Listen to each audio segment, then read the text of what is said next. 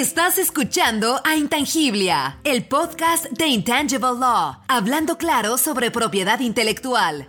Démosle la bienvenida a su host, Leticia Caminero. Hola desde Washington, D.C. Este es el episodio 1. Hoy aprenderemos sobre patentes y hablaremos con un increíble inventor quien con solo nueve años inventó y patentó un leño con materiales reciclados que no causa efectos negativos en el ambiente. Antes de hablar con nuestro invitado, un joven inventor que motivado por encontrar una solución a su problema, terminó inventando, patentando y vendiendo exitosamente sus productos en el mercado, vamos a introducir a la propiedad intelectual. La propiedad intelectual es el área del derecho que se dedica específicamente a proteger los frutos del intelecto humano. La propiedad intelectual no está exclusivamente fijada en un objeto material, ella vive en los objetos intangibles que hacen posible la materialización de millones de invenciones y creaciones. La propiedad intelectual es la razón por la cual Microsoft, Apple, Amazon, Alphabet, Google y Facebook están constantemente encabezando los rankings de compañías a nivel mundial. Su valor clave está en los activos intangibles, es decir, marcas, patentes, derecho de autor, secreto empresarial o industrial y, claro, la comercialización de los activos mediante licencias, regalías, entre otros.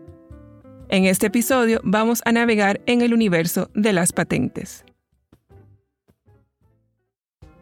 Aquí algunas de las cosas que debes de saber acerca de las patentes. Las patentes son válidas en el país en el cual han sido otorgadas. Hasta ahora no hay una patente internacional, pero sí hay acuerdos internacionales que facilitan el acceso de patentes en varios países, como el Tratado de Cooperación en Materia de Patentes, PCT. No todos los inventos son patentables. Una patente es otorgada a un invento nuevo, con nivel inventivo y con aplicación industrial. Nuevo significa que el invento no está en el estado de la técnica. El estado de la técnica solo es una forma bonita de decir toda la información disponible al público. Nivel inventivo significa algo no obvio para una persona especializada en el campo de la invención. Aplicación industrial es cuando una patente es útil. Eso es cuando puede ser aplicada en una industria o en un negocio. La patentabilidad también depende del área de la invención, conocida como materia patentable. Por ejemplo, algunos países no permiten patentar teorías científicas. Las patentes dan derechos exclusivos para usar una invención. Esa exclusividad cubre todo, desde la fabricación hasta la comercialización. Las patentes son válidas por un periodo de tiempo, que usualmente son 20 años. Hay dos actores principales en una patente. Uno es el inventor que inventa el invento. Otro es el dueño o titular que, bueno, tiene la propiedad de la patente. Algunas veces son la misma persona, otras veces, el inventor trabaja para la compañía, universidad o entidad dueña de la patente. Ahora ya saben, las patentes son derechos exclusivos otorgados a invenciones nuevas con nivel inventivo y aplicabilidad industrial. Estas condiciones varían de acuerdo con el campo de la patente. En breve hablaremos de esto y un poco más con nuestro invitado de hoy.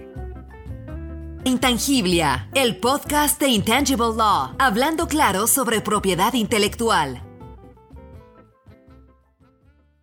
Hoy tenemos el gran honor de hablar con quien fue reconocido a sus nueve años como el inventor más joven de Guatemala. De un problema ideó una solución, y de esa solución logró protegerla como un invento patentado. Y ese producto, patentado, ahora se vende exitosamente en el mercado. Y no solo es un éxito comercial, sino también que ese producto puede ser uno de los tantos recursos que necesitamos para conservar nuestro medio ambiente.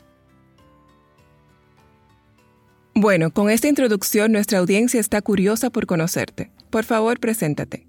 Hola, mi nombre es Kenlo Castillo, tengo 25 años, soy licenciado en Ciencias de la Comunicación y mi negocio se llama Mr. Fuego. Mr. Fuego, ¿puedes explicarnos de qué se trata? Mr. Fuego es una empresa de productos ecológicos. Mr. Fuego, que desarrolla productos ecológicos nacidos de la imaginación de un niño que quería cambiar un problema que afectaba su vida cotidiana. ¿Nos puedes contar el desarrollo de ese invento? Mr. Fuego Fire Logs es un leño hecho con materiales reciclados que viene a sustituir el uso de la leña común, tanto para chimeneas, fogatas o cualquier uso de leña que usualmente se utiliza en nuestras comunidades.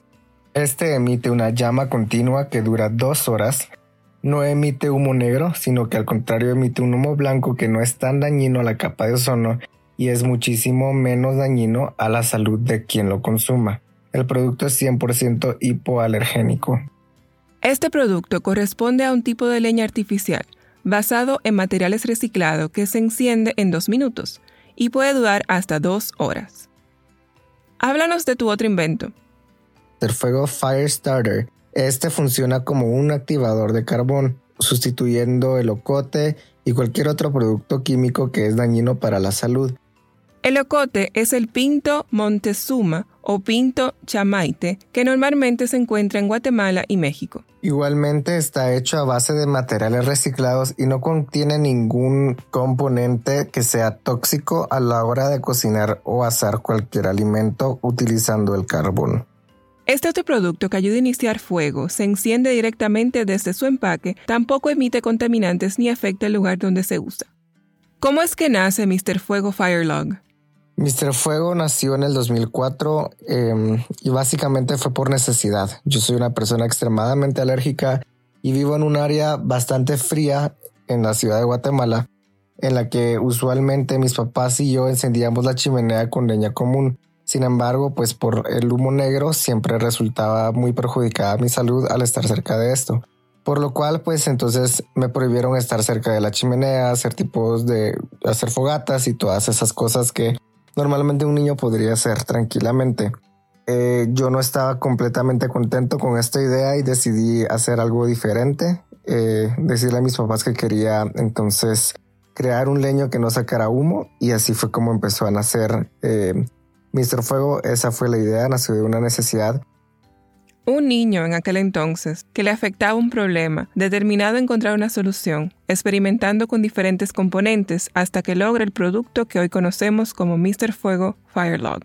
¿Y cómo es que nace tu otro invento? Y luego el Firestarter, el activador de carbón, fue un accidente completamente, pues necesitábamos hacer un churrasco con mi mamá. No lográbamos encender el carbón, entonces a ella se le ocurrió que llevara eh, un pedazo de leño de, de Mr. Fuego al, al asador para poder encender el carbón. Y así fue como vimos que también funcionaba de esa manera. Y luego eh, solo fue un reajuste de las cantidades de los componentes para hacer la fórmula ideal. Este fue un accidente tres años después de haber lanzado el leño al mercado.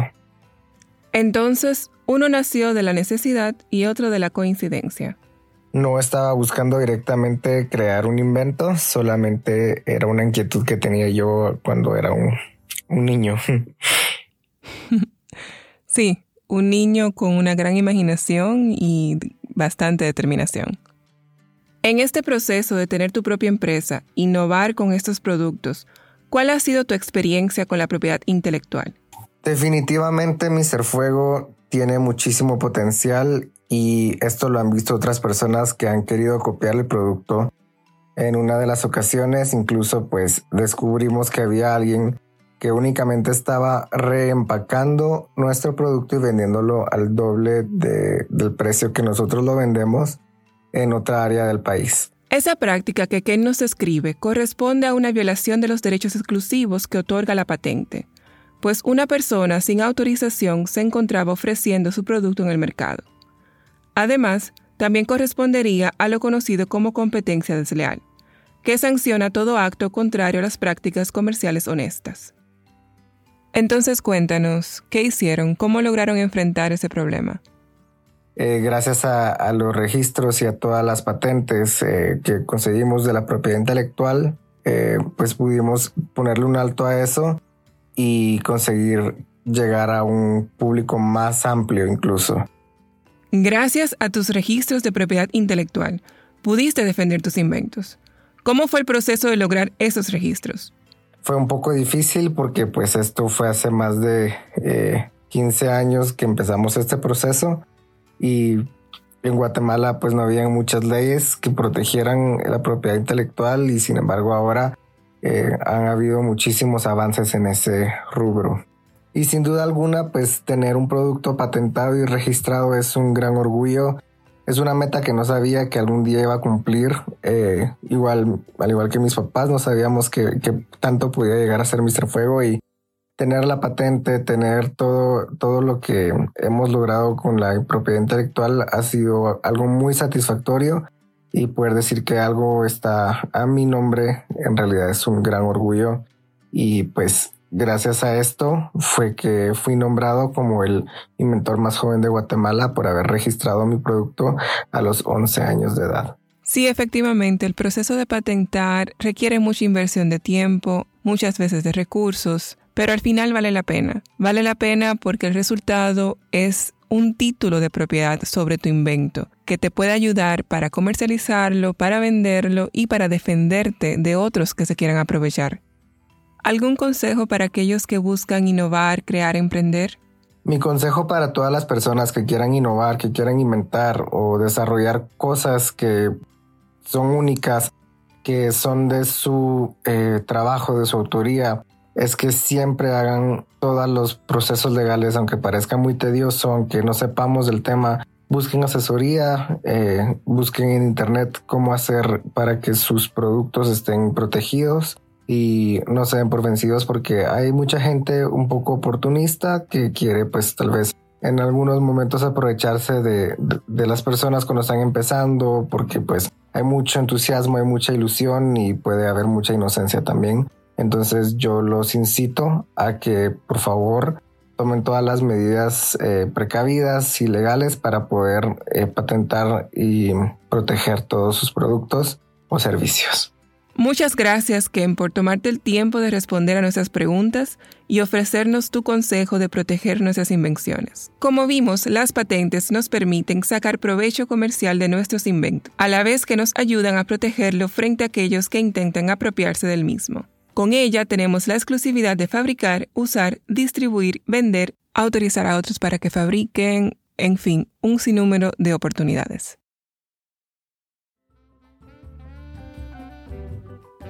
Y así llegamos al final de nuestro episodio. Nos vemos el próximo martes donde hablaremos con un nuevo invitado o invitada y sobre un nuevo tema de propiedad intelectual. Gracias por escuchar a Intangiblia, el podcast de Intangible Law, hablando claro sobre propiedad intelectual. ¿Te gustó lo que hablamos hoy? Por favor, compártelo con tu red. ¿Quieres aprender más sobre la propiedad intelectual? Suscríbete ahora en tu reproductor de podcast favorito. Síguenos en Instagram, Facebook, LinkedIn y Twitter. Visita nuestro sitio web www.intangiblia.com. Derecho de autor Leticia Caminero 2020. Todos los derechos reservados. Este podcast se proporciona solo con fines informativos y no debe considerarse como un consejo u opinión legal.